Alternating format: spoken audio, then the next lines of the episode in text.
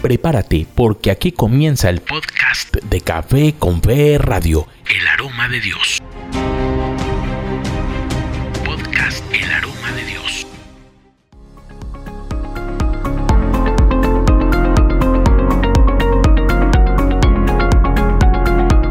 Hola amigos, desde Café con Fe Radio los saludamos fraternalmente en este día en el cual nos encontramos para vivir la experiencia de aprender y de compartir a través de la palabra de Dios en este podcast.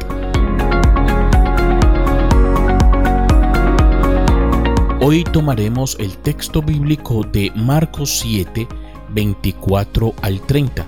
Empecemos este programa entonces escuchando la Sagrada Escritura.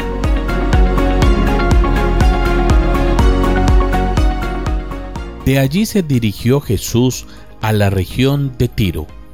Entró en una casa sin querer que nadie lo supiera, pero no pudo esconderse.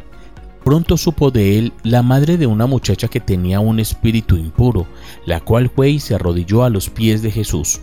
La mujer no era judía, sino originaria de Ciro Fenicia. Fue, pues, y rogó a Jesús que expulsara de su hija al demonio. Pero Jesús le dijo, Deja que los hijos coman primero, porque no está bien quitarles el pan a los hijos y dárselo a los perros. Ella le respondió, Pero, Señor, hasta los perros comen debajo de la mesa las migajas que dejan caer los hijos. Jesús le dijo, Por haber hablado así, vete tranquila, el demonio ya ha salido de tu hija. Cuando la mujer llegó a su casa, encontró a la niña en la cama. El demonio ya había salido de ella. Amén.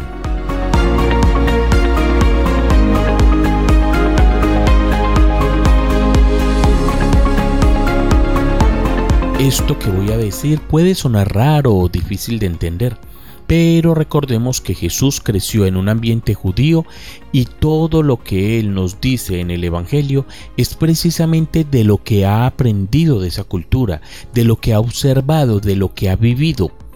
Todo ese ambiente que siempre era difícil, opresor, marginando a las personas, considerándolas indignas del amor de Dios, todo eso le ayudó a Jesús para invitar a vivir el reino de Dios aquí en la tierra como se vive en el cielo. Estamos en un texto bíblico considerado por los teólogos pastorales como una bisagra entre el Antiguo Testamento y el Nuevo Testamento. Jesús es encontrado por esta mujer sirofenicia y tiene un diálogo fuerte con ella. Los judíos calificaban a los sirofenicios como paganos, idólatras, pecadores, impuros o simplemente, como lo escuchamos, perros. Y con esto Marcos deja claro que ella no es judía, como si al evangelista le interesara que pusiéramos atención en ello, en ese encuentro de ella con Jesús. Yo he dicho en algunas predicaciones que he brindado que en los textos bíblicos no falta ni sobra nada, solo hace falta atención, reflexión y aprender de ellos. Es interesante lo que una palabra puede causar con el solo hecho de cambiarle el género. Si a un hombre le dicen que es perro, zorro, gato, grillo o cualquier otro nombre de animal, con seguridad que no se va a ofender, como si le puede pasar a una mujer con esas mismas palabras. Posiblemente pensemos que al Jesús decirle que no está bien darle el pan de los hijos a los perros, es decir, que directamente la trata de perra. No en el término que algunos piensan como si fuera una sinvergüenza, sino como una pagana, una que está por fuera de la promesa de Dios, de su reino, de su salvación. Pero no se trata de un insulto, más bien Jesús está actuando como cualquier otro judío, sea porque la quiere poner a prueba, como dicen algunos, o porque es ella la que va a indicarle a él que el resto del mundo, los paganos, los que no son judíos, también son hijos de Dios y también necesitan de él. Esta mujer pagana le conmovió el corazón al compartir el dolor que sentía por el sufrimiento de su hija. Ella cree en él, ella sabe que es su única opción, no hay nadie más que le pueda ayudar. no está pidiendo para ella, está pidiendo para su hija. Es la intercesión de una madre que, aunque sabe que no merece nada de Dios, que hasta ese día era solo de los judíos, se atreve a decirle que ella también es hija de ese Señor, de ese Dios, de ese Padre, que puede dejarle caer migajas de la mesa de los hijos y con eso basta no está pidiendo el pan entero. Entiende que por siglos se ha dicho que es solo para los judíos. Está pidiendo una migaja. Tremendo esto, porque Jesús, el Hijo de Dios, el Dios con nosotros, aquí descubre que el reino que Él quiere implantar en la tierra como en el cielo no lo puede hacer solo para Israel, sino para todos. Aquí empieza la universalidad del cristianismo esta mujer se convierte en la puerta para que el reino de Dios salga de Israel y entre en todo el mundo.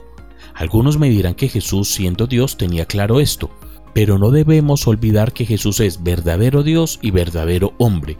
Y en este pasaje es evidente este caso. Jesús descubre que no es un mero hombre judío, es la esperanza que Dios ha enviado para todo el mundo.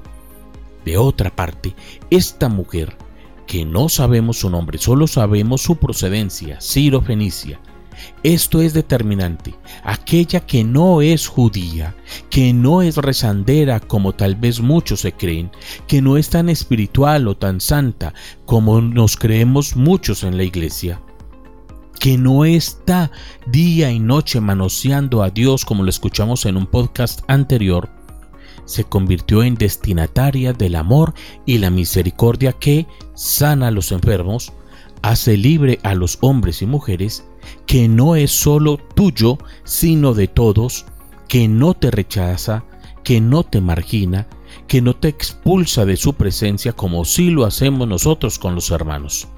No recibió la migaja que pedía, recibió todo, recibió a Dios, se pudo ir tranquila confiando en Dios y en su palabra. Llegó a casa y...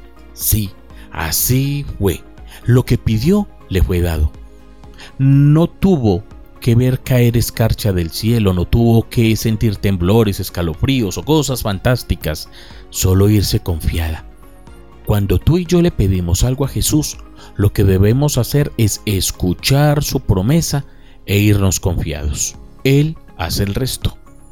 Ojalá tú y yo, que caminamos en el seguimiento de Jesús, que pertenecemos a los movimientos y grupos parroquiales o que prestamos un servicio, un ministerio, seamos como el Señor, como el amado Jesús, capaces de empatía, capaces de inclusión, capaces de acogida a los demás, superando todos nuestros prejuicios. Señor, sé que me escuchas y sé que cada que me acerco a ti para pedirte, para orarte, para rogar por alguien, siempre me acoges. Tal vez algunas veces mi comportamiento en la oración es fuerte por el desespero ante la situación, ante la dificultad, pero tú siempre presto a escuchar y que sabes siempre cómo es mi oración y por eso siempre me vas a decir, tranquilo, qué grande es tu fe, porque por pequeña que parezca mi fe, para ti es grande. Gracias porque haces el milagro, y gracias Señor porque siempre me escuchas. Amén.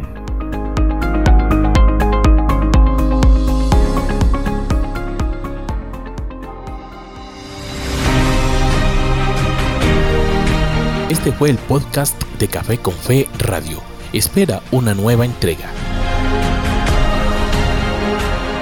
Descarga ya la aplicación de tu emisora Café con Fe Radio en tu dispositivo Android.